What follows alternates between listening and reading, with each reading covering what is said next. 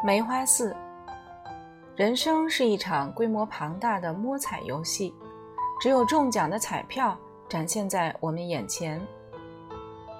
我合上小圆面包书，望着车窗外，凝视着路旁的亚德里亚海。刚才在书中读到的那些事情，在我心中引发一连串的疑问，纠缠成一团。愈读下去，我就愈觉得魔幻岛上那群侏儒神秘莫测。根据书中的描述，面包师傅汉斯已经遇到梅花侏儒和方块侏儒。他跟红心妖也有过一面之缘，但这个小姑娘却突然消失无踪。这些侏儒是何许人？他们怎么会变成侏儒？他们又来自何处？我相信，小圆面包叔终会回答我所有的疑问。但有一件事我百思不得其解：书中提到。方块侏儒在一间玻璃工厂吹制玻璃器皿，而就在阅读这一段文字之前，我跟爸爸才去参观过威尼斯一家玻璃工厂。怎么会这么巧呢？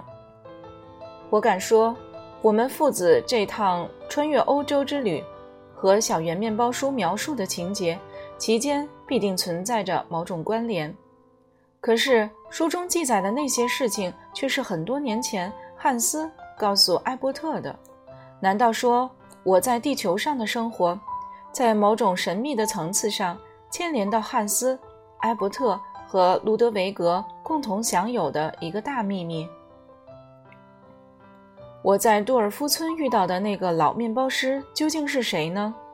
送我放大镜，一路出现在我们穿越欧洲之旅的那个小矮人儿又是何许人？我相信，老面包师。和小矮人之间必定存在着某种关系，尽管他们自己可能并不知道。小圆面包书的事，我现在可不能告诉爸爸，至少得我得等我读完以后。不过旅途中能有爸爸这么一位哲学家相伴，总是雅事一桩。车子驶过意大利东北部的雷文纳市时，我问道：“爸爸。”你相信巧合吗？他抬头望望后视镜，看了看坐在后座的我。你在问我，你相不相信人世间有巧合的事？是啊。所谓巧合，指的是完全出于偶然的事。当我在一场摸彩游戏中赢得一万个银币时，我那张彩票是从成千上万张彩票中抽出来的。当然。我很高兴能赢得一大笔钱，但那纯粹是运气。你真的觉得那是纯粹的运气吗？你忘了摸彩那天清晨，我们发现一株有四片叶子的木素。如果你没赢到那笔奖金，我们又去哪里筹到雅典的旅费呢？爸爸只管从喉咙里发出了呜呜的声音，并没回答。我继续说。你姑妈去希腊克里特岛旅行，突然发现一本时装杂志里头有妈妈的照片，那是巧合呢，还是命中注定呢？你是不是在问我，我相不相信命？爸爸说，他发现我对哲学问题深感兴趣，显得十分高兴。我的答复是不相信。我想起那三个吹着玻璃的女孩。说来也够悬，就在我阅读小圆面包书中有关他们的描述之前，我跟爸爸刚去参观过一家玻璃工厂。我又想到那个矮子，他送我一个放大镜。后来我就得到那本字体非常细小的书。最后我想到了祖母，年轻时有一回在佛罗兰镇，他的脚踏车轮胎在路上漏了气，结果引发出许多事端来。我的出生可不是巧合呀！我对爸爸说：“我要下车抽根烟了。”爸爸宣布。我想，大概是因为我说了些有趣的话，引起爸爸畅谈人生哲理的兴致，所以他特地停下车来，准备好好跟我聊一聊。他把车子停到一座山丘上，从这儿俯瞰，亚德里亚海的壮丽风光尽收眼底。坐下。我们钻出车子时，爸爸指着路一旁一块大石头，用命令的口吻说：“我坐下后，他劈头就问我：公元一三四九年，欧洲发生了什么大事？黑死病流行。”我回答：“对于欧洲历史，我还略知一二，可是我搞不清楚黑死病和我们谈论的巧合之间究竟有什么关系。”对。爸爸开始论说：“你大概晓得，那场瘟疫夺去了挪威一半人口的生命。但是这个事件里头存在着一个玄机，我至今还没告诉你。每回爸爸用这种口气开始一场谈话，我就知道他准备滔滔不绝、大发议论了。你知不知道，你有好几千个祖先生活在那个时候？我听得一头雾水。”只好拼命摇头，心想：这怎么可能呢？你有两个父母亲，四个祖父母，连外公外婆在内，八个曾祖父母，连外曾祖父和外曾祖母在内，依此类推，在一三四九年那个时候，你的祖先算起来还真不少呢。爸爸解释。我点点头。就在那时。一场俗称“黑死病”的淋巴腺鼠疫发生了。从一个社区到另一个社区，儿童最凄惨，死的最多。很多家庭一整家人都死了，最多只剩下一两个活着。汉斯·陶马士，那个时候你的祖先很多还是小孩儿，可是他们都逃过了这一劫。你怎么知道他们没死掉呢？我感到很迷惑。爸爸深深抽了一口烟，然后说：“如果他们死掉了，你现在就不会坐在这儿眺望亚德里亚海喽。”再一次，爸爸提出了一个惊人的论点。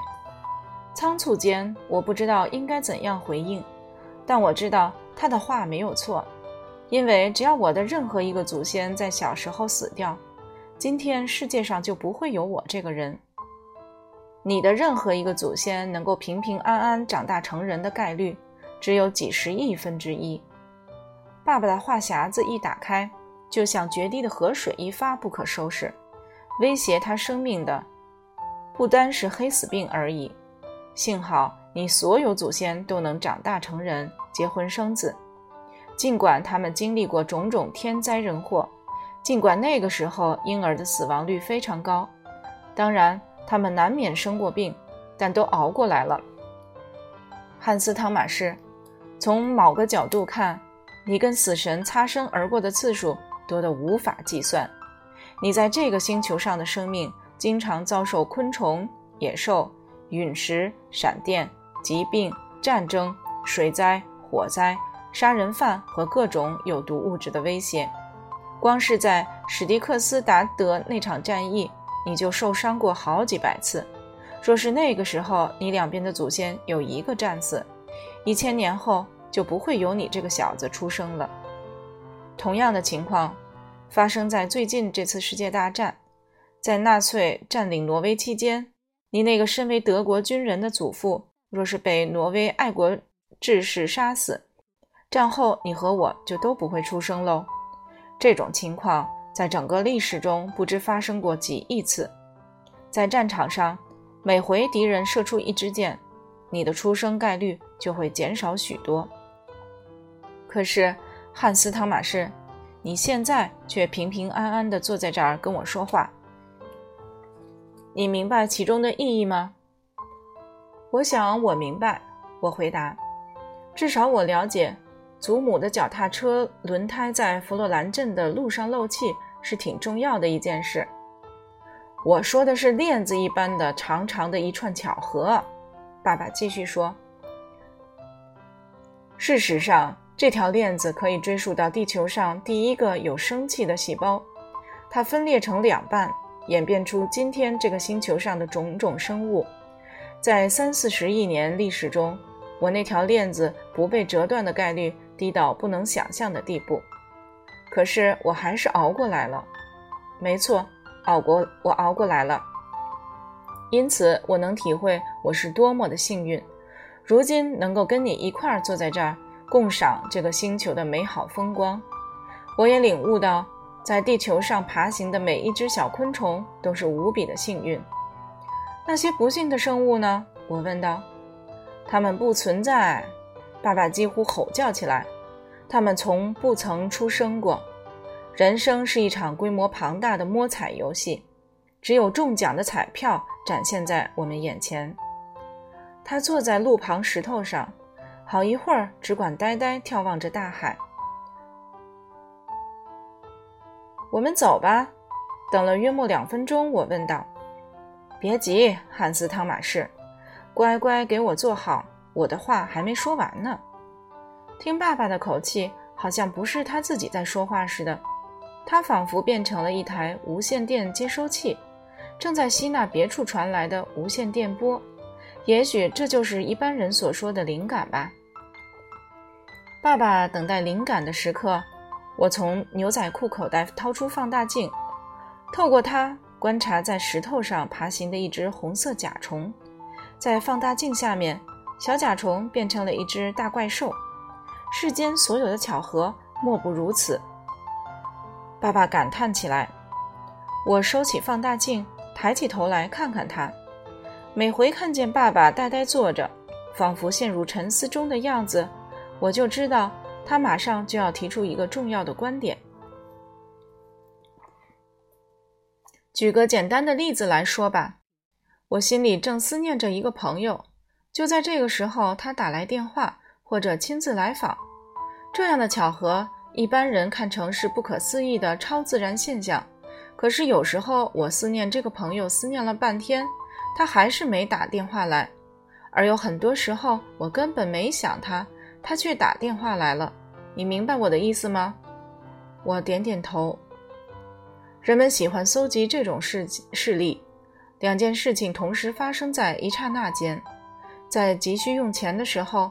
忽然，你在路上捡到了一笔钱，于是你就把它归因于超自然现象。